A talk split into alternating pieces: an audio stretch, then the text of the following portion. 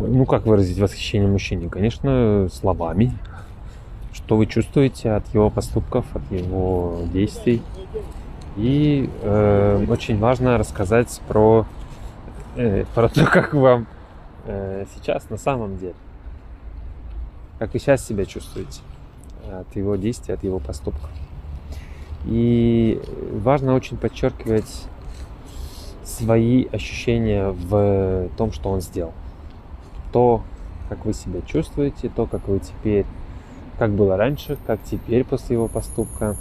И чем больше вы расскажете прилагательных, своих чувств, э, подчеркнете это, тем больше мужчина почувствует слова восхищения и признательности от вас.